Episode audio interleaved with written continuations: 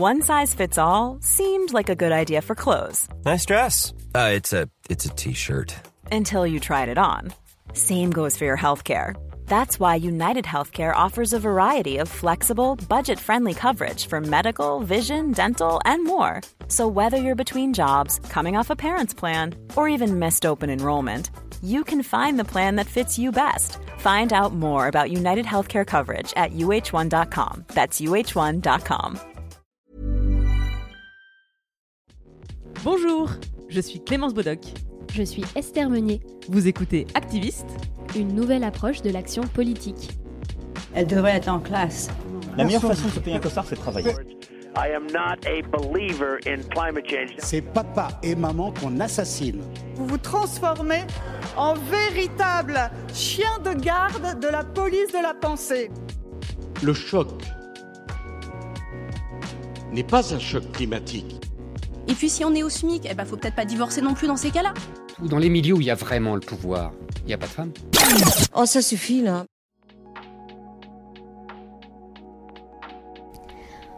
Bonjour et bienvenue dans ce nouvel épisode d'Activiste. Ici Esther et aujourd'hui je suis accompagnée de Raphaël Rémy Leleu. Bonjour. Bonjour. Si vous suivez de près le monde militant féministe, vous avez peut-être déjà entendu son nom car elle a notamment été porte-parole d'Oser le féminisme. Mais cette mission s'est achevée et aujourd'hui, elle a endossé un autre rôle, candidate au municipal à Paris pour Europe Écologie Les Verts. Mais avant de parler de cette transition, on va faire un tour dans le passé. C'était quoi ton premier souvenir politique? Oh, Je sais pas, c'est loin. Euh, ça doit être les conversations entre euh, mon père et ma mère qui n'étaient pas du tout du même bord politique. Et donc, euh, il paraît, il paraît qu'aux élections présidentielles de 95, je disais aux gens, ça c'est le candidat de papa et ça c'est le candidat de maman. D'accord. Donc tu as grandi dans une famille où les débats étaient monnaie courante? Euh, C'est pas un milieu très politisé, c'est pas du tout un milieu militant, mais elle et il n'étaient pas d'accord entre eux, c'est certain. Par la suite, quelle a été ta, ta, première indignation à toi, les premières choses qui t'ont amené à te positionner? Alors ça a été des choses autour euh, du sexisme, même si je mettais pas encore ce mot-là dessus, euh, des sentiments d'injustice, mais même des sentiments d'injustice euh, d'enfants. Euh, pourquoi une telle est privée de récré et pas un tel alors que la bêtise était la même et, ensuite, ça a été des choses autour beaucoup du racisme et de la condition des, des personnes sans papier, des migrants et des migrantes. Ça, c'était plutôt vers le lycée. D'accord. Qu'est-ce qui t'a amené à t'intéresser à ces questions-là? Tout bêtement, il y avait un, un, projet dans mon, dans mon lycée autour de la culture tzigane. Et il y avait un camp de tziganes pas très loin dans notre ville. Et c'est vrai que le racisme envers euh, les tziganes, le, les stéréotypes, les clichés étaient très très forts et on a eu du mal à, à s'en dépaître. D'accord. Euh, concernant justement euh, tous ces sujets qui t'ont amené à faire évoluer ta réflexion, euh, est-ce que c'était des choses dont tu parlais avec tes amis, même à l'adolescence, etc. Ou c'est un chemin que tu as fait euh, vraiment toute seule euh? En fait, assez peu parce que à l'adolescence, collège, lycée, je me destinais pas du tout à devenir une activiste. Je ne savais même pas ce que c'était. Justement, dans ma famille, il n'y avait pas de pas d'engagement associatif militant, il n'y avait pas d'engagement politique, très peu. Et c'est plutôt en arrivant à, Paris en 2009 que ça arrivé et que c'est devenu un, sujet de conversation dans mes, euh, dans mes cercles d'amis, puisqu'avant j'étais plutôt portée euh, sport, chant, danse, euh, pas du tout politique dans ce sens-là en tout cas.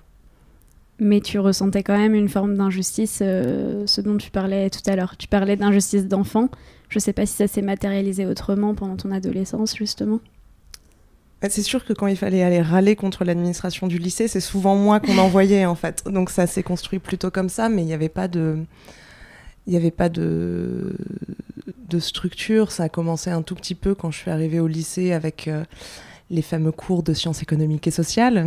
Finalement, tu découvres aussi le monde et tu apprends à décrypter l'actualité.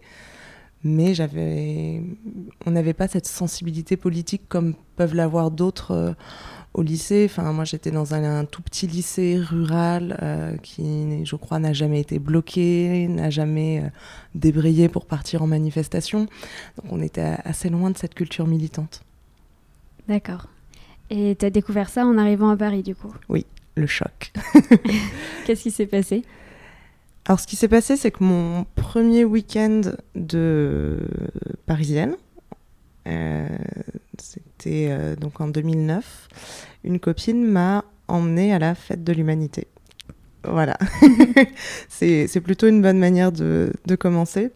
Et ensuite, euh, assez rapidement, sur mon lieu d'études, en fait, j'ai découvert l'UNEF. Et j'ai été convaincue par euh, le discours, par les gens qui m'en ont parlé. Et c'était finalement assez simple comme première action, puisque ça, la section locale de l'UNEF organisait une bourse aux livres pour qu'on puisse récupérer des manuels universitaires moins chers de, des étudiants et des étudiantes des années précédentes. Et comme j'étais devenue un peu blême en imaginant la facture de mes livres universitaires, ça m'avait beaucoup parlé. Et donc j'avais simplement donné du temps pour euh, récolter les livres, les étiqueter, les ranger et organiser la vente. Et c'est comme ça que ça a commencé. Le syndicalisme étudiant, du coup. Absolument.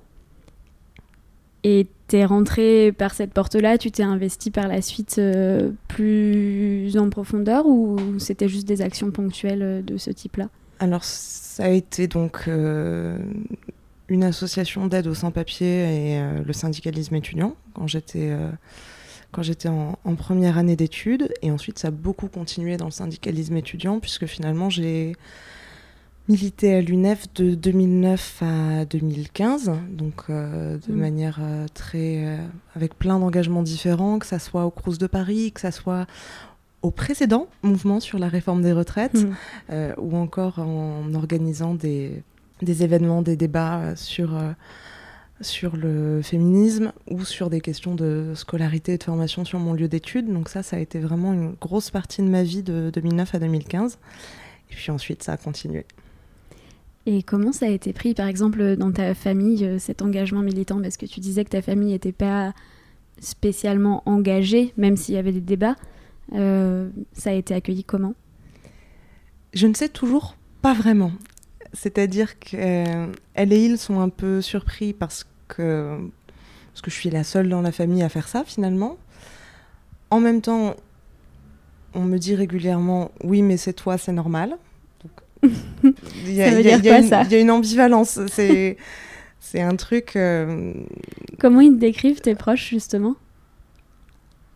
Faudrait leur poser la question. Euh, vraiment, c'est compliqué parce que, comme on n'est pas du tout dans un milieu. Euh, dans un milieu politisé, comme on n'est pas. En fait, là où j'ai vécu avec ma famille et là où ma famille vit toujours, c'est un village de 600 habitants où la gare la plus proche est à 20 minutes en voiture, où du coup, moi quand je rentre à la maison, euh, je j'ai pas euh, la liberté euh, de mouvement, la liberté de mobilité, la liberté, ou même le choix d'activité que quand je suis à Paris. Donc il y a un vrai décalage entre les rythmes de vie, entre les possibilités de vie. Donc il y, a, déjà ça à, expliciter pour qu'on puisse en parler. Mais ils le prennent plutôt bien, ça les étonne encore parfois. Et puis, euh, mais sinon, je crois qu'ils s'y sont faits. Il y a eu un certain nombre d'inquiétudes au début, notamment par rapport au, temps que ça prenait relativement à mes études. Mais voyant que ça se passait bien. Le, syndicalisme étudiant ou, euh, ou, ton engagement dans l'association par rapport aux personnes sans papier t'ont jamais empêché de poursuivre tes études? Parce qu'il y a un cliché un peu quand même qui dit euh, Ouais, en gros, les syndicalistes étudiants, euh, ils mettent 6 ans à obtenir leur licence, quoi. Alors j'ai mis six ans à obtenir mon master, j'avoue parce que euh, j'ai euh, j'ai pris euh, une année de rab. Non, il y a j'ai pas eu de j'ai pas été empêchée de poursuivre mes études, j'ai fait le choix de continuer à les poursuivre. Ensuite, ça reste extrêmement compliqué en France, mine de rien, de valider des années dans le supérieur pour combattre un peu le cliché de, du syndicaliste étudiant qui fait sa licence en, en trois ans, il y a pas mal de, de syndicalistes, à l'UNEF notamment, qui essayent de développer d'autres réflexes en disant un, un bon militant, c'est un bon étudiant, pour essayer de prendre le contre-pied et d'inciter les gens à, à, ne pas laisser tomber leurs études, etc. Sauf qu'en fait, mine de rien, sur euh, les effectifs étudiants qui euh, font leur première année de licence, on a quasiment 50% des gens qui abandonnent à la Toussaint. Donc au contraire, il y a toute une réflexion à faire sur qu'est-ce que réussir ces études, qu'est-ce qu'on nous donne comme moyen pour les réussir. Donc je crois que c'est euh, pas une bonne solution de tout arrêter pour faire du syndicalisme, parce qu'en plus on n'est pas très en phase avec euh, ce qui se passe dans la réalité des, étu des études. Et je crois pas non plus que ce soit une bonne solution de tomber dans, une forme d'élitisme où euh, il faudrait d'abord réussir pour ses études pour réussir son syndicalisme. Quand on connaît tous les obstacles à la réussite des études, il y a encore beaucoup de travail. Oui, c'est sûr. J'aimerais bien que tu expliques un petit peu euh, aussi ce que tu as fait avec cette association euh, pour euh, les sans-papiers, parce qu'on n'en a pas encore beaucoup parlé. En fait, de manière assez simple, c'était bon, une petite association sur l'IEP, mais on avait à l'époque des piquets de grève de sans-papiers un peu partout dans Paris. Et donc on allait en soutien sur des piquets de grève et on, on découvrait finalement les personnes qui y étaient, on parlait avec elles et au fur et à mesure des années, ça, mine de rien, ça fait dix ans, euh, j'ai fini par m'investir plus aussi sur euh, les campements de migrants et de migrantes qui se sont euh, démultipliés et qui ont beaucoup grossi à Paris. Donc ça peut, ça pouvait être aller aider à l'installation des camps, donc euh, creuser des toilettes sèches, euh, aider à la distribution de nourriture ou être euh, présent et présente en soutien lors des évacuations pour veiller à ce que ça se passe bien. Enfin, il y a énormément de choses à faire. Ou même euh, d'ailleurs avec Oser le féminisme, on organisait assez régulièrement un peu partout en France des collectes euh, de produits d'hygiène et des produits de protection euh, périodique pour les femmes migrantes. Parce que si nous, on va pas dans les Mhm. camps de migrants et de migrantes pour distribuer ces produits dits féminins, les grandes euh, généralistes de solidarité ont tendance à les oublier. Même si depuis quelques années, on- il y a eu beaucoup d'efforts déployés pour que ça soit mieux pris en Mhm. compte. Et donc aujourd'hui, ça commence. Mais il y a 3-4 ans, on était vraiment les seuls à le faire. Euh, oui, je pense à l'association Les Règles élémentaires. C'est vrai que je me souviens pas exactement de sa date de création, mais je pense que ça doit être ça, euh, quelque chose comme 3-4 ans, effectivement. Ouais, Et avant, c'était pas. euh, la précarité menstruelle n'était pas un sujet qui était beaucoup abordé en France, alors qu'il l'était beaucoup dans les pays anglo-saxons, notamment au Royaume-Uni. Il y avait déjà beaucoup d'actions en la matière. Oui, ça avait commencé aussi sur l'aspect économique euh, de, de ce qui a été appelé la, la pink tax. Mais il y a quand même un- quelque chose à développer, à mon sens, aussi bien dans le féminisme que dans le militantisme en général. C'est-à-dire qu'il faut toujours aller vers la personne la plus précaire.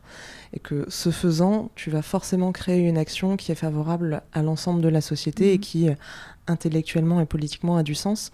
Donc quand on parlait de précarité euh, menstruelle, on s'est dit, OK, quelles sont les femmes qui sont finalement le plus en difficulté vis-à-vis de ça? Et forcément, euh, des femmes dans des campements avec des conditions euh, d'hygiène et de sécurité et des situations de précarité économique telles qu'on les connaît, il y a vraiment une énorme aide à aller euh, apporter.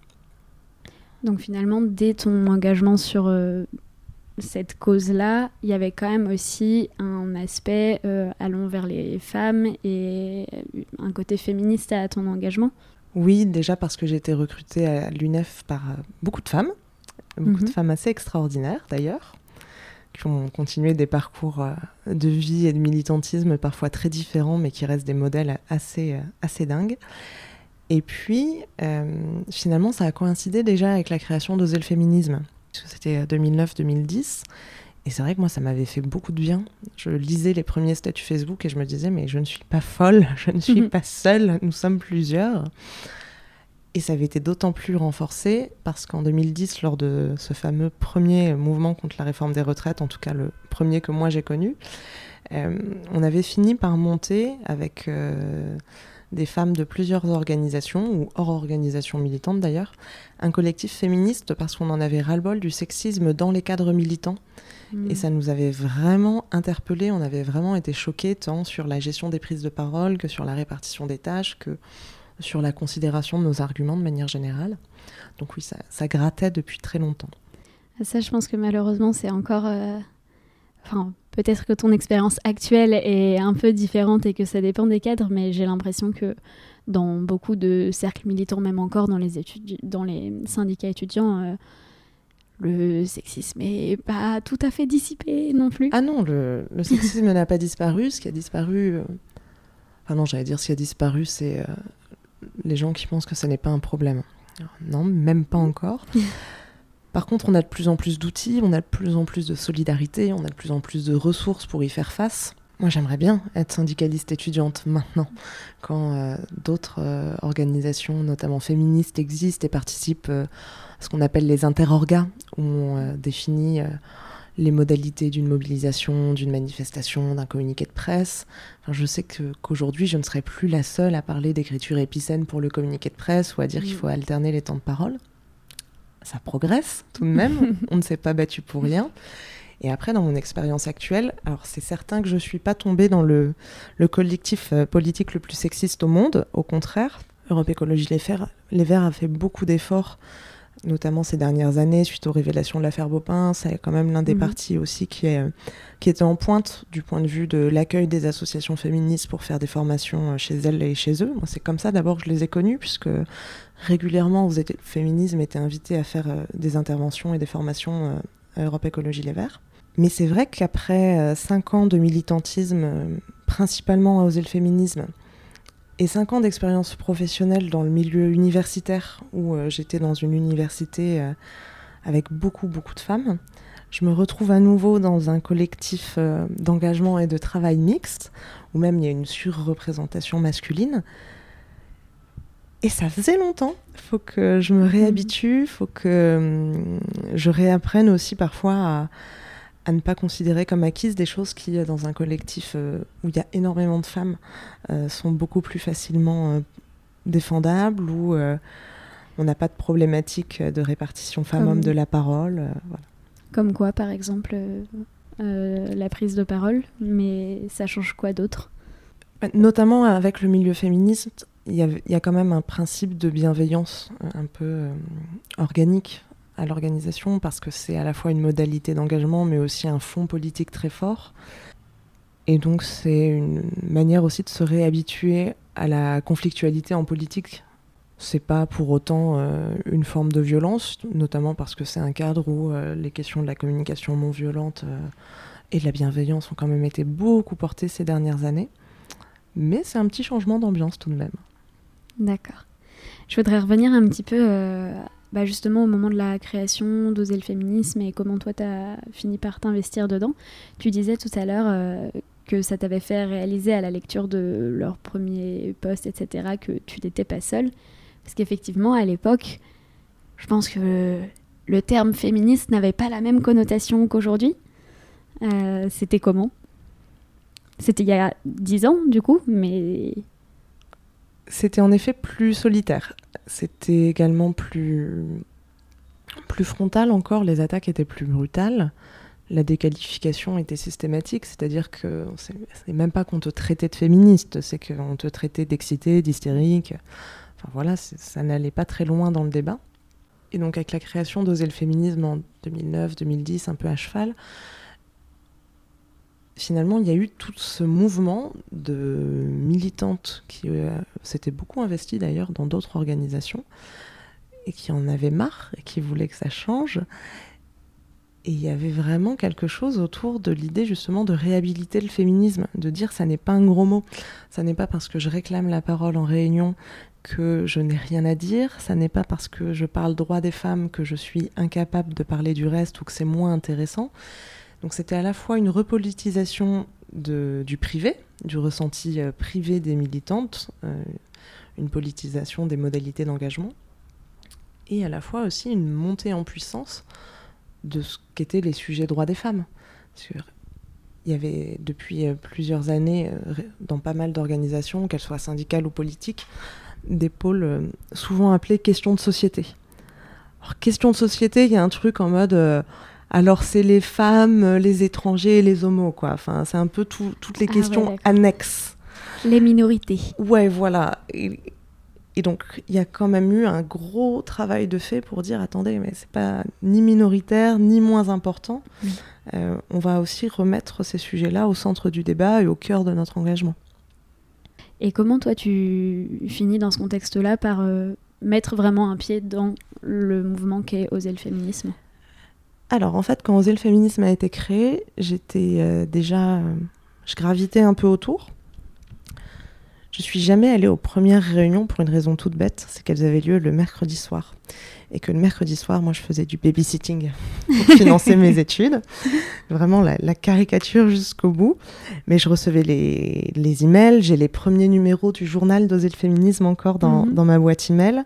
Donc, ponctuellement, entre euh, mes études, mon engagement syndical et euh, les petits boulots que je faisais de ci, de là, j'allais à des actions d'Oser le féminisme. Et j'ai fait ça de, euh, de quasiment de 2009 à 2015.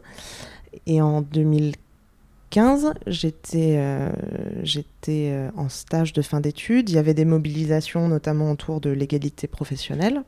Et j'avais un peu discuté avec Anne-Cécile Meffer durant euh, quelques mois, notamment pour euh, la campagne euh, Reconnaissons le féminicide, où il y a eu un féminicide dans ma famille proche.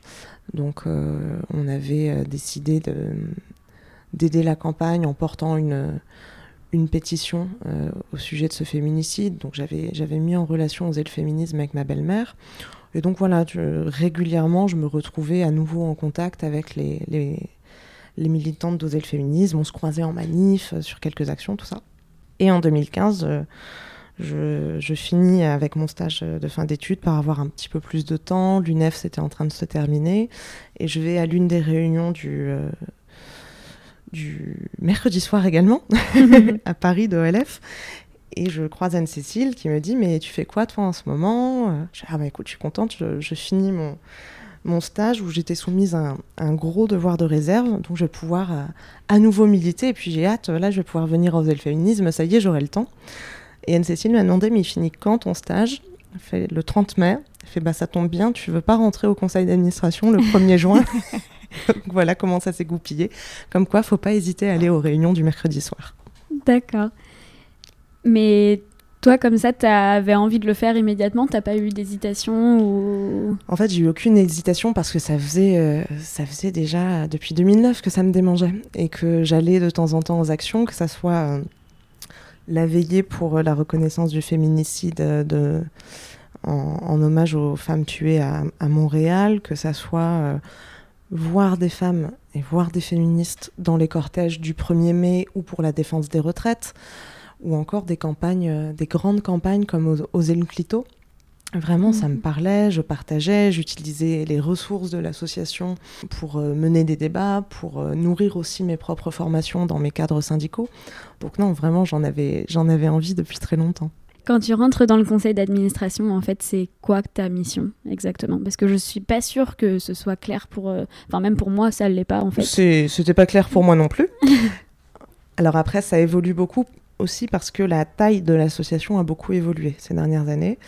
Euh, MeToo étant passé par là également, on a quand même été porté par une vague euh, internationale et politique qui nous a vraiment dépassés. Mais à l'époque, c'était en gros, tu te portais volontaire pour aider à l'organisation des actions de l'association. Et ensuite, selon euh, ton temps, ta disponibilité, tes envies, tu prenais en charge euh, un dossier ou tu aidais sur euh, l'organisation d'un événement. Donc euh, moi, par exemple, quand je suis arrivée, j'ai commencé à travailler sur euh, un sujet qui est l'écoféminisme, puisque c'était l'année de la Mhm. COP 21. Et à côté de ça, avec d'autres euh, d'autres femmes, d'autres militantes, on avait retravaillé sur une stratégie d'adhésion pour inviter un maximum de personnes à rejoindre l'organisation.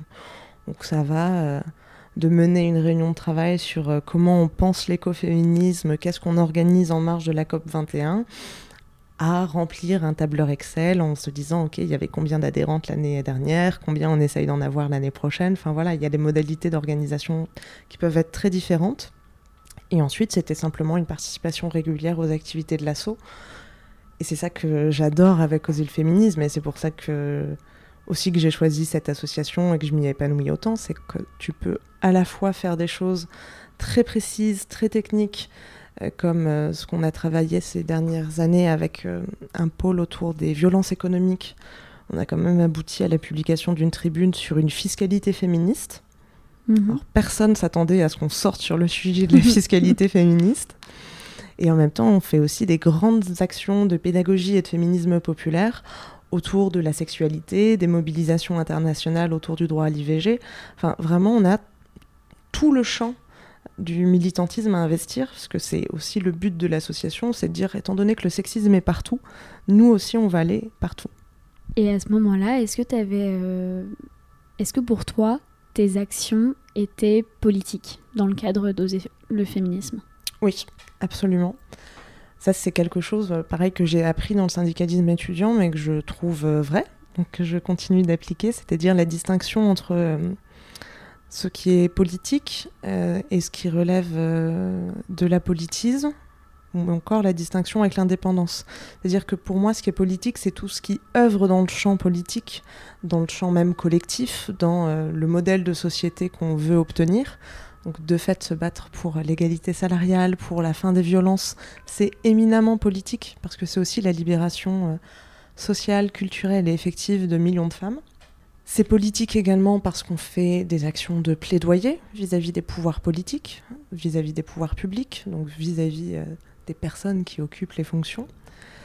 Mais en même temps, on fait ça en toute indépendance, sans mmh. être affilié à un parti, pour les dirigeantes sans avoir de double affiliation, donc ne pas être à la fois euh, élu ou responsable dans un parti et en même temps responsable d'oser le féminisme, parce que quand on explique euh, la portée de notre action et quels sont nos objectifs, il est extrêmement important pour nous de dire qu'on sera toujours exigeante, réactive, très ferme sur les droits des femmes et sur nos convictions, peu importe qui sera au pouvoir. Mmh. Après, on sait tout de même quel est euh, notre camp social. On définit aux féminismes comme une association progressiste, comme une association appartenant au mouvement social. Et donc, on va combattre euh, les politiques d'extrême droite, les politiques d'austérité, parce qu'on analyse qu'elles nuisent aux femmes et à leurs droits. Tu as dû apprendre énormément de choses euh, à travers ces, ces, différents postes dans le militantisme. Enfin, ça doit être hyper formateur c'est extrêmement formateur. Moi, j'ai l'impression d'avoir fait euh, huit formations à la fois, en fait, en plus de mes études. Et surtout, c'est, je crois qu'il y a quelque chose de très profond dans la logique d'émancipation quand tu apprends des choses aux gens. Ça, c'est euh, une grande discussion que j'ai souvent avec euh, mes amis qui sont profs. Mais même dans le militantisme, je trouve que donner des clés aux gens, leur donner des outils, leur donner des armes finalement, pour débattre, pour convaincre, pour défendre leurs droits, pour lutter contre toutes les formes euh, de démagogie, euh, de mensonges qu'on peut voir, euh, ce que j'appelle de manière plus large contre l'obscurantisme, je trouve que c'est un objectif politique fondamental. Et dans le cas du féminisme, par exemple, ce que j'explique, ce que j'expliquais, je n'en fais plus en ce moment, quand je fais des interventions devant des classes de collège ou de lycée, c'est que le patriarcat, c'est de la pensée magique. C'est comme si demain matin, on se réveillait et en fait, on avait décidé d'organiser le monde avec tous les bruns et toutes les brunes d'un côté et tous les blonds et toutes les blondes de l'autre côté. Vous trouveriez ça absurde. Pourtant, quand on vous dit dans la cour de récré les filles d'un côté et les garçons de l'autre, ça ne vous choque pas. Et donc, reprendre aussi par l'absurde et essayer de leur démontrer en quoi c'est un système qui n'a rien de rationnel, enfin vraiment qui se base sur une croyance uniquement pour euh, l'accaparement du pouvoir par quelques-uns, je trouve que c'est un argument très très fort et qui mériterait d'être développé et encore plus porté. Il y a un truc que tu dis que je trouve très intéressant, c'est le fait d'apprendre à défendre ses idées euh, soi-même. Je me dis que surtout quand tu es devenue porte-parole de le féminisme, c'est porte-parole et présidente ou c'est juste porte-parole? Alors en fait, on se présente publiquement comme porte-parole parce qu'il n'y a pas de notion mhm. de hiérarchie entre les porte-paroles. Et ensuite, il y a tout de même des fonctions administratives. Donc, en l'occurrence, moi, j'ai été euh, porte-parole et vice-présidente pendant un an. Et ensuite, j'ai été porte-parole, puis présidente de l'association. D'accord. Ça veut juste dire qu'en cas de pépin, c'est moi qui vais en prison. ok. Euh, mais du coup, dans ce cadre-là, tu as dû être confrontée, et même probablement avant dans le reste de ta vie militante, tu as dû être confrontée à des moments de débat où tu faisais face potentiellement en public et devant une audience à des personnes qui n'étaient pas d'accord avec toi. Euh, c'était inné de savoir te défendre comme ça ou c'est quelque chose que tu as dû travailler? C'est quelque chose que je travaille encore tous les jours de ma vie. en fait, c'est. Il y a quelque chose qui relève de la formation, y compris de la formation euh, scolaire et de l'expérience, où j'ai eu de la chance parce que parce que j'ai toujours été une grande gueule, parce que j'ai fait du théâtre, parce que j'ai fait des débats, parce que euh, j'ai eu un parcours d'études où on t'apprend à débattre, ce qui est quand même très intéressant. Et ensuite, tu as des choses que tu réadaptes en permanence parce qu'il s'agit de la stratégie politique et euh, médiatique de ton association. Par exemple, euh, on a eu une vraie réflexion autour de ce qu'on appelait le syndrome de la petite fille modèle. C'est-à-dire Mhm. que on était à un moment dans l'histoire de l'association où on était régulièrement présente dans les médias, mais où finalement on n'avait pas une couverture euh, si importante que ça, notamment face à des polémistes. Et puis en analysant nos interventions, c'est vrai qu'en fait on était tellement stressé en soi par la prise de parole médiatique et par le fait de porter la voix euh, des adhérentes et des adhérents d'Oser le féminisme, qu'on avait tendance à être toujours euh, très poli, très gentil, à sourire, à jamais hausser le ton. Et on s'est dit qu'il était peut-être temps de leur montrer que le féminisme, ça comportait aussi une part de colère qui est absolument légitime, qu'on a d'ailleurs vocation à relégitimer, et donc à se sentir suffisamment légitime pour pas tout le temps sourire euh, comme si euh, on était tétanisé par l'exercice. Donc Mhm. ça, par exemple, c'est un travail qui se fait en interne, où on se forme entre nous, on s'entraîne entre nous, où euh, certains dimanches matins, euh, avec les copines porte-parole, on dit euh, Ok, donc toi tu fais porte-parole de Zé le féminisme, moi je fais Éric Zemmour, et on fait comme si on débattait ensemble. Et donc c'est une forme de, débat et d'apprentissage en permanence qui est ultra enrichissant. D'accord, parce que moi, je me... si je me mets à ta place, je pense que je serais hyper intimidée en fait de devoir faire ce genre d'exercice. Euh, je sais pas comment tu combats le syndrome de l'imposteur. Alors l'exercice, on le prépare, notamment quand on devient porte-parole. On le prépare notamment en faisant les choses de manière progressive. Donc tu peux par exemple commencer par de la presse écrite, par des petites citations et non pas par des interviews fleuves ou des portraits. Tu peux commencer également par de la radio, ensuite par des enregistrements vidéo euh, de face caméra, pas en direct, avant d'aller sur une émission où d'abord tu vas faire une émission sans débat où tu interviens juste 5 minutes, ensuite tu vas aller euh, faire des émissions de débat. Et voilà, c'est aussi euh, le bout d'un cheminement, d'un apprentissage, d'une relation de confiance aussi avec euh, ton équipe et ton organisation que tu finis par aller faire Thierry Ardisson, quoi. Ouais, Je- et- tu, tu fais pas ça du jour au lendemain quand tu deviens porte-parole parce que la, la tétanie, elle est légitime et c'est aussi une véritable prise de risque pour euh, l'organisation qui Mhm. euh, accepte que tu portes sa parole. Donc c'est quelque chose sur le- lequel on fait toujours des allers-retours. Quant au syndrome de l'imposteur, malheureusement, je pense qu'il y a une partie de combat de ce syndrome de l'imposteur et il y a une partie. euh, Moi, j'ai fini par l'embrasser, quoi. Je, je sais, que- je sais régulièrement, je vais me faire une petite crise de Ah, mais pourquoi je suis allée parler de ça? Je suis pas du tout légitime. Après, il y a aussi la comparaison, non pas tant à l'idéal qu'on aimerait nous avoir porté en tant que militante, mais avec les personnes qu'on a soit en face, soit à côté de soi sur le plateau, des personnes qui se sentent très légitimes et qui sont légitimées par leur poste, par leur fonction, par leur âge, par leur sexe. Et de temps en temps, elles te sortent des bêtises, mais plus grosses qu'elles sur un sujet que toi, tu as travaillé pendant des heures. Et tu te dis, non, mais si elles se sentent tout à fait euh, tranquilles à débiter ce genre d'ânerie sur un plateau, nous, vraiment, faut pas avoir de complexe. Et c'est comme ça que j'avais dit à une, à une porte-parole euh, d'Osel Féminisme il y a quelques années, à Pauline, je lui avais dit, au pire, le pire du pire qui puisse t'arriver, c'est qu'en arrivant sur le plateau, tu tombes du tabouret. Et franchement, ça veut juste dire qu'on va passer au bêtisier de Noël et que du coup, on verra notre logo plus souvent. C'est pas grave. Oui, ça peut être une stratégie de communication, remarque. On n'est pas allé jusque-là, mais euh, voilà, on peut toujours se rattraper aux branches. Aujourd'hui, tu as laissé tomber ce chapeau, donner le féminisme, pour en mettre un autre. Comment t'as opéré cette transition? Enfin, c'était naturel pour toi ou En fait, je sais pas si j'ai laissé tomber le chapeau, j'ai l'impression de faire du multicouche. D'accord. Ce que j'ai arrêté, c'est euh, la responsabilité associative. Je ne suis plus porte-parole d'Oser le féminisme. Je suis pourtant euh, fière adhérente et militante et je suis toujours ravie quand j'ai le temps d'y passer. euh, non, c'est pas naturel, mais je pense qu'il n'y a pas grand-chose de naturel d'ailleurs euh, dans tout ce qu'on fait, et encore moins quand on est une femme et qu'on est engagé dans le domaine militant. Pour moi, le, plus particulier, le plus difficile, c'est de passer euh, finalement de dix années où je n'ai jamais porté autre chose que la parole d'un collectif, que ce soit quand j'étais à l'UNEF et quand j'étais à Oser le féminisme a fortiori, à porter une parole individuelle.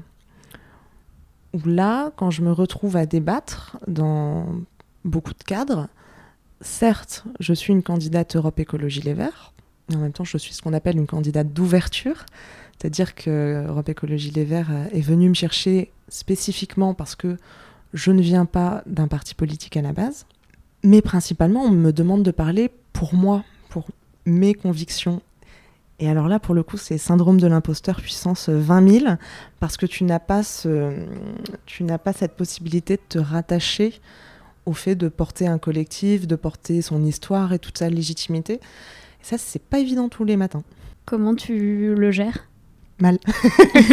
non, mais je j'essaye de le gérer en me disant la comparaison, honnêtement, aide beaucoup. Euh, j'essaye souvent de me dire que je suis pas euh, moins légitime que les autres que je n'ai pas moins bossé que les autres. Et ce qui à la fois m'aide et me met une pression absolument dingue, c'est qu'il y a quelque chose qui me tient beaucoup à cœur, c'est de dire, euh, ayant été porte-parole d'Oser le féminisme, ayant notamment euh, encaissé, et ça a été extrêmement difficile, euh, le mouvement MeToo, en ayant fait en sorte que en France, on continue de progresser, que les organisations féministes continuent de progresser, causer le féminisme continue de progresser, je ne peux pas me permettre de faire un virage vers la politique pour faire joli sur une affiche ou pour servir de caution. Donc vraiment cette idée de je vais en politique, non pas pour gagner, mais pour exercer le pouvoir. Pas parce que c'est un gros mot, mais parce qu'il y a besoin de changer le monde. Vraiment, c'est une pression de dingue et je ne comprends pas pourquoi je me mets une pression pareille. Mais ça aide aussi à se bouger et à se dire que quelque part, on est quand même le produit. Euh, enfin, je suis quand même, voilà, tu vois, typiquement, l'habitude de parler au pluriel, enfin, c'est extrêmement compliqué de passer au jeu. Donc, je suis le produit d'une histoire militante qui est la mienne et dont j'ai envie que euh, des profils, des personnes surgissent dans le débat public. Donc, je ne peux pas passer dix ans à dire aux femmes, aux jeunes, aux syndicalistes, aux membres du mouvement social et des assos, allez-y, vous êtes légitimes, on a besoin de vous, notamment en politique. Et quand on me le propose, dire non, je peux pas, j'ai aquaponé. Donc j'ai décidé d'y aller quand même. Et si on n'était pas venu te chercher, t'aurais eu envie de le faire quand même ou enfin parce que c'est pas le même mode d'action quand même. La politique que je qualifierais d'institutionnelle et euh, la politique que tu faisais en tant qu'activiste chez Oser le féminisme Alors, c'est pas le même mode d'action, surtout, c'est pas le même positionnement. Parce que finalement, quand tu es dans le mouvement syndical comme dans le mouvement féministe, il y a des jours où tu organises euh, des euh, manifestations, il y a des nuits où tu finis au commissariat parce que tu as fait un collage illégal, et il y a des jours où tu es invité à l'Élysée pour entendre le président de la République parler de tout ce qu'il va faire pour améliorer les droits des femmes on est quand même, euh, en tout cas aux le féminisme, on est quand même sur euh, essayer de jouer sur tous les tableaux. Donc ça, je le retrouve assez bien et j'en suis assez contente à Europe Écologie Les Verts, puisque finalement, là, euh, après l'enregistrement de ce podcast, je vais filer en manifestation contre la réforme des retraites. Et demain ou après-demain, par contre, j'irai travailler sur les plans d'urbanisme pour la ville de Paris. Donc il y a, des, choses dans la diversité des modes d'action qui ne sont pas si dissemblables. Après, est-ce que j'y serais allée de moi-même? Je pense à terme, parce que j'ai envie de. J'ai envie de voir un changement effectif. J'ai envie que les choses bougent. Je ressens vraiment profondément la question de l'urgence, qu'elle soit euh, féministe, sociale, climatique, environnementale. Est-ce que ça serait passé par euh, une nouvelle aventure associative, une nouvelle aventure euh, d'écriture, l'enseignement ou rejoindre une campagne, très honnêtement, je n'en sais rien. Et en te lançant dans cette aventure, euh, t'as pas eu peur notamment de la violence que moi j'ai l'impression de percevoir de l'extérieur? De ce monde-là J'ai l'impression que, en particulier quand on est une femme, euh, on peut être attaqué très personnellement. Tu parlais du côté personnel et du fait d'avoir la responsabilité d'endosser son propre costume et non pas celui d'un collectif. Mais ça veut aussi dire que la l'entité qu'on attaque, c'est plus le collectif, c'est potentiellement toi. Absolument, ça m'a beaucoup choqué. C'est très paradoxal, mais d'une certaine manière, en arrêtant d'être porte-parole d'une organisation féministe, je me suis rappelé que j'étais une femme de moins de 30 ans. C'est-à-dire que en quittant euh, la cible géante qu'on a sur le dos quand on est porte-parole d'une asso féministe, je me suis dit, ok, quand même, je vais être un peu libérée de ce poids-là, et les gens vont peut-être un petit peu plus écouter mes arguments de fond. Parce que chez Oser le féminisme, déjà, t'étais cette cible dont tu parles, ça se manifestait comment? Le plus symptomatique pour parler de ce qu'est un positionnement, de ce qu'est un courant euh, de déconsidération, c'est bien souvent les médias. Et les plateaux télé d'émissions de débat, c'est vraiment le,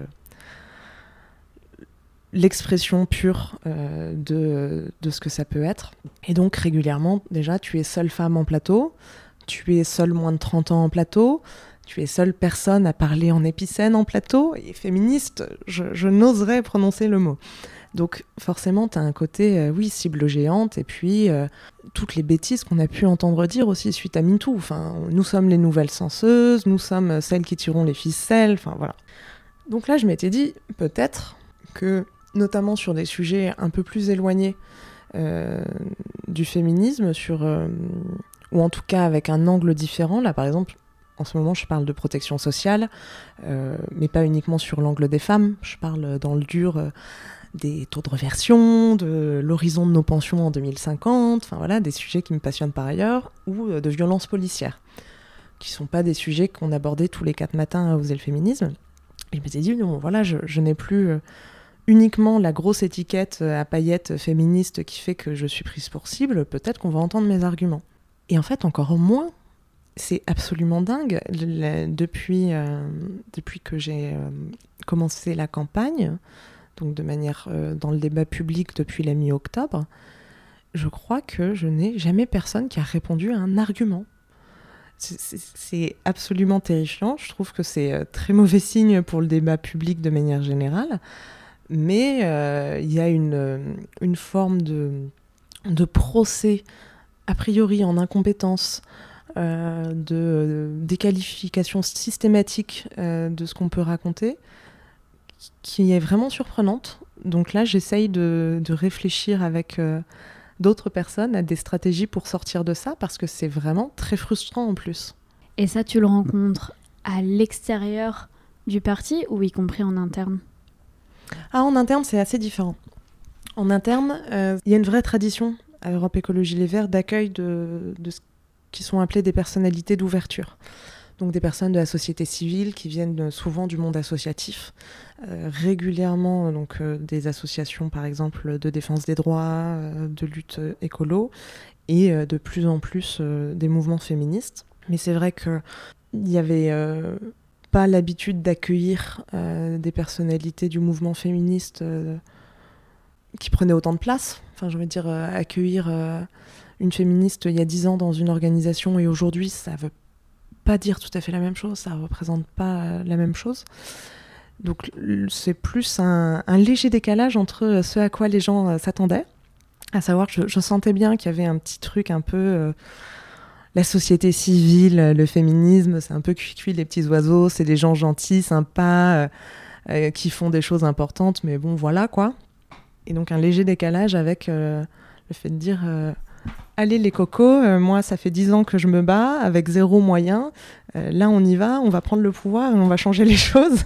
Et peut-être qu'elle et il, et il surtout, s'attendaient à moins d'expertise sur les politiques publiques alors qu'en fait on bosse comme des thérapés sur les politiques publiques quand on est féministe parce qu'on n'a pas de soutien, donc on fait tout nous-mêmes, et euh, moins de volonté véritablement d'aller vers euh, cette fameuse conquête du pouvoir, mais parce qu'on en a tellement besoin.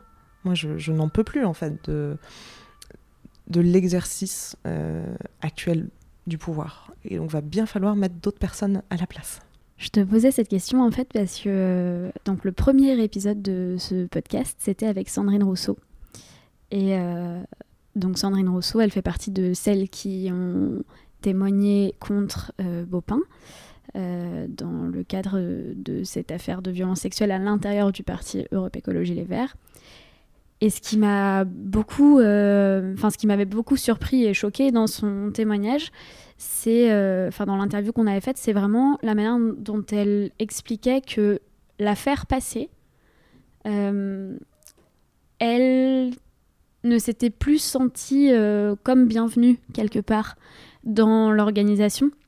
Et je crois que c'est quelque chose dont elle disait aussi que d'autres des femmes qui avaient témoigné avec elle avait, enfin, avait expérimenté aussi. Euh, donc je sais, je sais pas dans quelle mesure euh, c'est quelque chose que toi, en tant que féministe, du coup, tu peux ressentir. Alors du coup, je le ressens pas directement, mais je le constate. Plusieurs choses. Déjà, j'ai écouté cet épisode avec euh, Sandrine Rousseau. Ensuite, et c'est important de le dire, je pense que sans Sandrine, je n'aurais pas fait de politique. A fortiori, je ne serais pas allée à Europe Écologie Les Verts et que j'ai une admiration absolument sans borne pour cette femme. Pour moi, c'est une catastrophe et c'est une faute politique majeure qu'elle euh, n'occupe pas encore aujourd'hui un rôle plus important. J'espère qu'elle y reviendra. Après, je comprends aussi qu'il peut y avoir des, des envies de faire d'autres choses, de passer à une autre étape, mais j'espère vraiment qu'elle reviendra à la politique et euh, de préférence au même endroit que moi et on préparera le terrain s'il le faut. Mais c'est vrai qu'il y a eu du coup une forme d'enfermement des victimes ayant témoigné dans le rôle de celle qui a témoigné.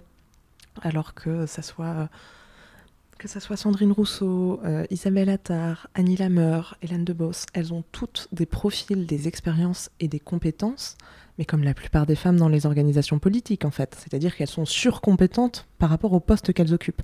Donc il y a des choses magnifiques à faire avec elles. Donc ça, c'est en effet un point noir et euh, j'essaye de m'y atteler. J'essaye de faire en sorte que à la fois les femmes soient libres et écoutées lorsqu'elles parlent, mais surtout que ça ne les pénalise pas pour la suite, parce que c'est typiquement l'une des raisons pour laquelle les femmes ne parlent pas. C'est de la même manière que les femmes qui parlent de harcèlement au travail, ce sont majoritairement elles qui perdent leur travail, et non pas les hommes qu'elles accusent. Après, mon positionnement est un peu différent parce que justement, on est venu me chercher parce que j'avais l'étiquette féministe. Donc, l'avantage que ça me donne par rapport à elle, c'est que moi, j'ai pas eu besoin de me battre en interne pour, entre guillemets, me faire une place.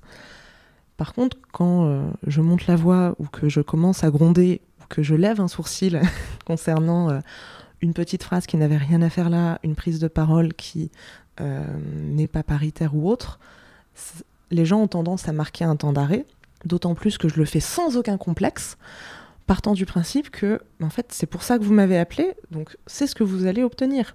Et vous n'allez pas obtenir que ça, parce que j'ai pas forcément envie de faire uniquement des interventions sur les droits des femmes tout au long de ma vie, même si ça restera euh, un principe fondateur. Mais par contre, vous allez l'avoir aussi. Et ça, j'avoue que même en interne, même euh, sur la campagne de Paris, de temps en temps, il y a eu des petits moments de alors, on va arrêter cette réunion, on va compter le nombre de femmes dans la salle, on va compter le nombre d'hommes dans la salle et on va faire un point sur les interventions. Et ça a été fait, et ça a été accepté, et c'est en train d'être appliqué. Et ça fait du bien de voir aussi qu'on peut rééquilibrer une organisation politique euh, et un fonctionnement euh, de campagne, euh, ce qui, à mon avis, il y a dix ans, aurait été beaucoup plus compliqué. Plus sur la mission que tu vas avoir, peut-être, on ne sait pas. Euh, mais sur, euh, en tout cas, sur le, poste que tu brigues, on est sur un niveau de politique locale. Euh, c'était important pour toi de commencer par là, de... Enfin, moi j'ai l'impression qu'en ce moment on parle beaucoup du local, certes, parce qu'on est dans un contexte où les élections municipales vont arriver, mais aussi parce qu'on se rend compte qu'en fait il y a une marge de manœuvre assez conséquente et je ne sais pas si ça fait partie des constats qui t'ont amené à, prendre cette investiture. Alors déjà, c'est certain, c'est que les maires sont les élus auxquels les Françaises et les Français font le plus confiance. Donc, en plus de la marge de manœuvre locale, qui est un peu particulière néanmoins à Paris, le fait euh, d'être dans une relation de confiance, c'est quelque chose de très important pour moi et ça enlève aussi quand même une couche du combat, à savoir euh, le fait d'expliciter que c'est pas tout et tous pourri. À mon avis, c'est aussi une question de calendrier. c'est aussi bien entendu une question d'expérience. Je pense que ça ne se fait pas démarrer tout de suite par une présidentielle. Mais si tu as, à Paris, en plus, on a ce, ce, fonctionnement très spécifique où finalement tu es à la fois candidate pour la mairie d'arrondissement, ce qui est mon cas, du coup le Conseil de Paris également, qui est euh, le Conseil de Paris qui exerce les compétences du Conseil municipal pour l'ensemble de la ville de Paris, plus les compétences du Conseil départemental. Donc une sorte de package assez important mais qui fait que euh, si euh, je deviens maire de Paris Centre, ce qui est quand même l'objectif, j'aurai moins de compétences au sein de Paris Centre que le ou la maire d'une commune d'une population équivalente. Parce qu'il y a un partage de compétences encore avec le Conseil de Paris et aussi avec la préfecture de police de Paris. C'est vraiment un portefeuille un peu complexe, Paris. Mais c'est aussi ce qui en fait quelque chose de passionnant. Paris, il y a un aspect vitrine, bien sûr, mais on a de la même manière que ce que je disais sur l'urgence sociale, féministe et écologique, on a urgence à agir dans Paris, non pas uniquement pour des questions d'image, euh, non pas uniquement pour des questions d'attractivité, mais pour les personnes qui y vivent. J'ai vécu euh, une année un peu compliquée où euh, je dois notamment encore trouver un logement. Trouver un appartement à Paris dans lequel on aime vivre à des tarifs corrects, c'est une catastrophe. Et on le voit bien, le nombre de personnes qui quittent Paris à cause de ça. Moi, j'aimerais bien qu'on puisse à nouveau euh, vivre et s'épanouir dans Paris, que ça ne soit pas euh, une gageure à chaque nouvelle étape de sa vie, et que, ça ne soit que Paris, en fait, ne soit pas un obstacle à l'épanouissement. Et j'ai l'impression que trop souvent, la ville est devenue ça. Donc on va essayer de, faire en sorte que ça soit le cas par euh, tous les différents leviers dont, dont je parlais. Là, j'imagine qu'en ce moment, c'est un peu la course pour toi, une campagne Un petit peu. Voilà. c'est intense. Euh, mais que ce soit en ce moment ou au cours de ta vie de militante, est-ce que euh, tes causes et celles que tu défends et ton engagement, c'est toute ta vie ou tu arrives à mettre sur pause de temps en temps, à débrancher pour penser à autre chose? Ah, c'est compliqué comme question. Euh, on a beaucoup parlé du burn-out militant ces derniers temps. En fait, moi, en plus d'avoir été euh, porte-parole d'Oser le féminisme, par exemple, à ce moment-là, en plus du porte-parole, qui est une fonction absolument bénévole, je tiens à le rappeler, j'avais un travail à temps plein. Donc ça faisait de grosses semaines, en effet. Et finalement, je, ne décrochais jamais réellement de mes combats, que ce soit pour l'accès euh, aux études ou euh, pour les droits des femmes, parce que j'y étais confrontée dans la vie de tous les jours aussi. Donc forcément, quand tu te fais insulter dans le métro, tu penses au tweet que tu pourrais faire avec le compte d'Oser le féminisme. Forcément, quand tu rentres dans une salle de réunion et qu'on te dit que tu es la secrétaire parce que tu es une femme de moins de 30 ans, tu réfléchis à ce que tu pourrais faire avec euh, ta direction des ressources humaines pour euh, que les gens soient un peu mieux traités dans la fonction publique. Donc ce qui est épuisant, c'est le patriarcat, le capitalisme, le racisme. C'est pas tant que ça l'engagement. Pour moi, le militantisme, c'est vraiment ce qui donne de l'énergie, ce qui donne envie d'avancer. Et le problème, c'est qu'on fait ça avec des moyens tellement ridicules par rapport aux urgences auxquelles on est confronté, que parfois, en effet, on est euh, épuisé, terrifié, tétanisé, mais aussi du fait de notre impuissance. Quand MeToo a réellement pété en France avec Balance ton port, c'est des centaines de messages reçus sur euh, mes boîtes de réception personnelles. Et je suis pas psychologue, je suis pas intervenante sociale, je suis pas, enfin, j'allais dire, je suis pas formée en psychotraumatisme. À force, si, mais je suis pas intervenante professionnelle. Et donc ça, c'est aussi une charge que tu prends un minima en plus, parce que tu te dis, au moins, au moins, il faut que je fasse la redirection vers les services et les personnes qui seront véritablement ressources. Et c'est ça qui est fatigant. Mais si on avait véritablement les services, les euh, moyens qu'on réclame, ce serait beaucoup moins fatigant à la fois d'être une femme et à la fois d'être une militante. Ça me parle vachement ce que tu dis sur euh, de prendre en charge euh, en quelque sorte la, gestion des traumatismes ou des, ouais, des traumatismes euh, de personnes que tu connais ou que tu connais pas forcément d'ailleurs. Moi, c'est quelque chose que j'ai vécu, alors à moindre échelle, je pense, mais euh, d'être la féministe à laquelle, du coup, Absolument. on va immédiatement euh, mais même euh, sur Instagram, quoi. Enfin, ça m'arrive de recevoir des messages de personnes que je connais pas, qui me confient leur histoire. Mais c'est parfois ultra culpabilisant en plus. Par, exemple, moi, ce qui m'est arrivé, c'est une personne que j'ai croisée, mais il y a 15 ans, qui d'un coup euh, arrive dans, dans ma boîte de réception, me dit bonjour et ensuite euh, me raconte les viols par inceste subis pendant des années. Et t'as envie de l'aider. Et en même temps, t'avais pas prévu à cette heure-là du jour ou de la nuit euh, d'encaisser une histoire supplémentaire de violence sexuelle. Et donc, parfois, ça met vraiment en difficulté aussi parce que t'as besoin d'un temps de recul, de repos, de souffler pour pas t'effondrer toi-même.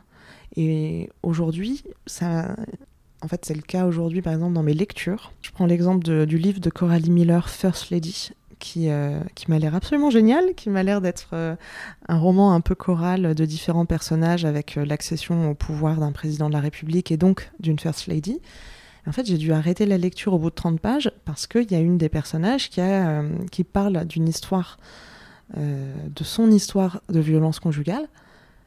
Et non, je peux plus en fait. Je, je peux plus. J'ai, en ce moment, pas spécifiquement, j'ai une sensibilité à ces choses-là qui, quand j'étais porte-parole d'Oser le féminisme, il y avait un côté ok, tu te blindes. C'était aussi d'une certaine manière ton mandat politique et ton boulot. Tu te blindes et tu y vas.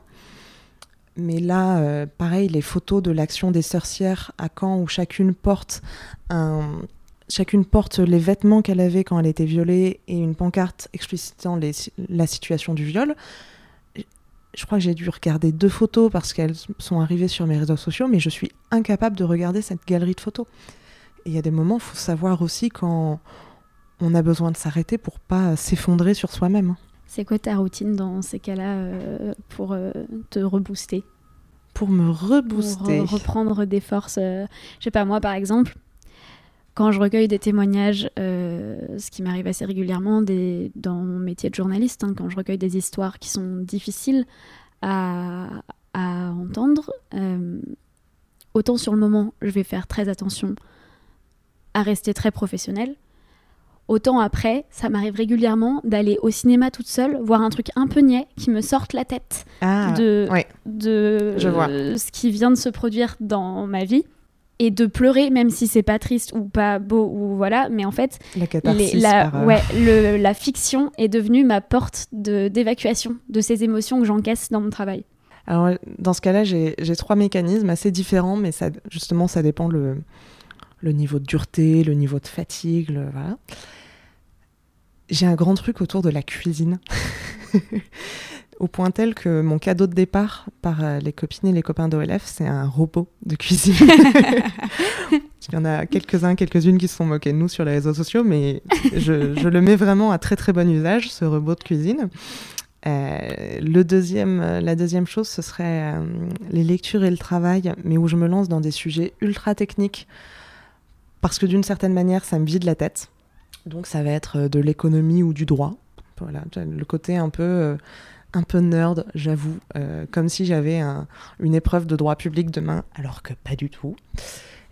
Et la troisième chose, donc c'est après avoir été euh, une caricature de femme au foyer, une nerd, c'est mon côté geek où je m'enfile euh, des séries de science-fiction, des mangas, mais vraiment je, je les regarde, mais sans même, sans même les regarder, je crois. Enfin, mais ça passe. Ok. Et puis il y a mon chat aussi, qui est une aide inestimable. Qui trône actuellement sur euh, la table. Peut-être avez-vous entendu des, des petits miaulements de temps en temps. On arrive à la fin de cette interview. Euh, J'ai une ou deux dernières questions euh, que je voudrais te poser. Est-ce qu'il y a un conseil qu'on t'a donné dans la vie dont tu te serais bien passé, franchement? Tellement. Faut en choisir un seul. Oh, tu peux donner plusieurs exemples. hein. Alors c'est un exemple que j'ai déjà donné euh, et que j'ai déjà donné en interview, mais je vais en re re re rajouter une couche parce que vraiment je trouve que ce conseil est très mauvais. C'est un syndicaliste étudiant qui, euh, lors du mouvement sur les retraites en 2010, m'avait dit euh, attention à pas t'enfermer dans les sujets de meufs, parce que j'avais fait une intervention sur la- les pensions des femmes. Et donc moi le, conseil que je donnerais à tout l'inverse, c'est que si vous avez envie de faire des sujets de meufs, mais faites des sujets de meufs, parce qu'en fait, ce sont des sujets d'humanité, et qu'il n'y a pas un seul sujet, à part éventuellement le cancer de la prostate, qui ne concerne pas les femmes. Donc faites-vous plaisir. Vous aboutirez peut-être à faire une campagne sur le clitoris.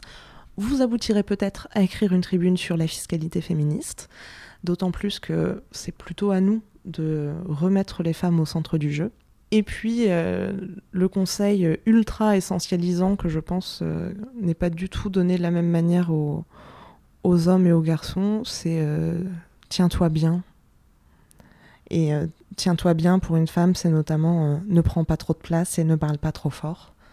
Et je pense qu'on a vocation à prendre toute la place qu'on occupe. J'espère que les personnes qui écouteront ce podcast partiront avec ces conseils, mais les tiens donc pas les autres, pas ceux qu'on t'a donnés, euh, dans leur poche. Et pour finir, est-ce que tu penses à... Alors on a déjà parlé de quelques-unes de tes inspirations, euh, de tes, des personnalités qui t'inspirent au fil de la discussion, mais euh, là si je te dis quelqu'un qui t'inspire et qui te guide un peu dans ton action militante, ce serait qui?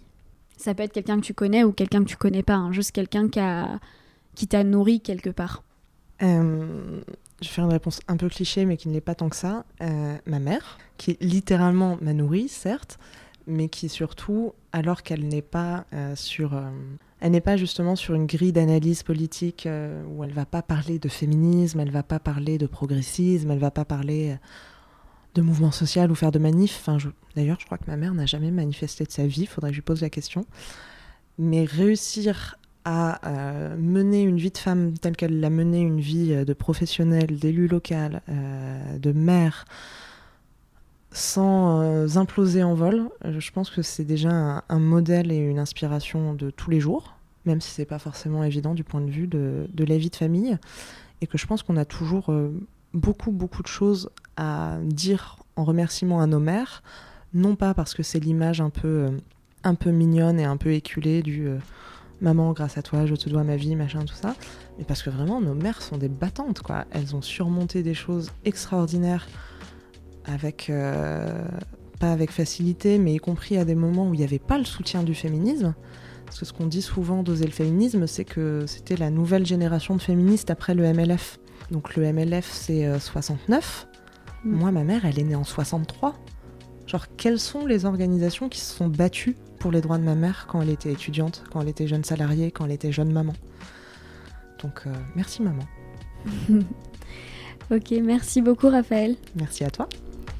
Merci Raphaël, merci Esther et merci à vous qui avez écouté cet épisode jusqu'au bout. Raphaël Rémy Leleu est donc actuellement en campagne pour l'élection municipale de Paris Centre, élection qui aura lieu dimanche 15 mars pour le premier tour et dimanche 22 mars pour le deuxième tour. Si vous êtes vous-même inscrit ou inscrite sur les listes électorales des arrondissements 1, 2, 3 ou 4, Raphaël Rémy Leleu est votre tête de liste pour le parti écologiste. Vous pouvez la retrouver sur Instagram, sur son compte perso, RL, sur le compte de campagne at écologie Paris Centre, tout attaché. Raphaël est également sur Twitter, c'est aussi at RL. Et j'en profite pour vous glisser le compte Instagram de la campagne des écologistes à Paris, c'est at écologie Paris. Avant de vous laisser rappel de service, vous avez jusqu'au 7 février pour vous inscrire sur les listes électorales si vous voulez participer aux élections municipales 2020. Quant à moi, je vous donne rendez-vous dès demain pour un nouvel épisode de Travaux pratiques sur le flux Tuto Conquérir le Monde.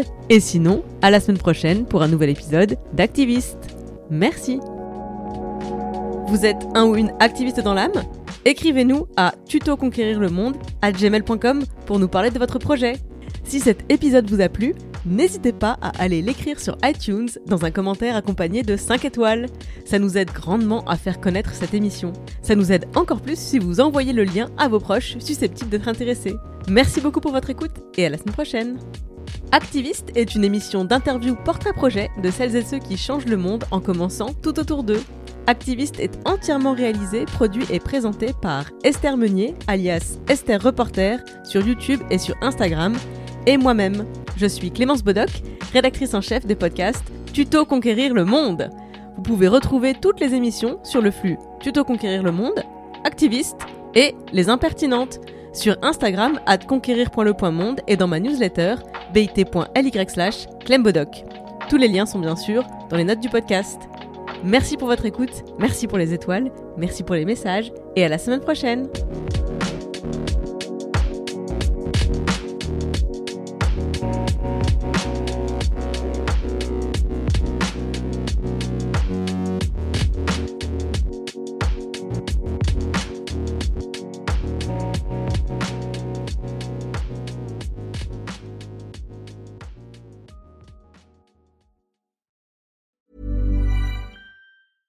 Hey, it's Paige DeSorbo from Giggly Squad. High quality fashion without the price tag. Say hello to Quince. I'm snagging high-end essentials like cozy cashmere sweaters, sleek leather jackets, fine jewelry, and so much more. With Quince being 50 to 80% less than similar brands. And they partner with factories that prioritize safe, ethical, and responsible manufacturing. I love that. Luxury quality within reach. Go to quince.com slash style to get free shipping and 365 day returns on your next order. Quince.com slash style.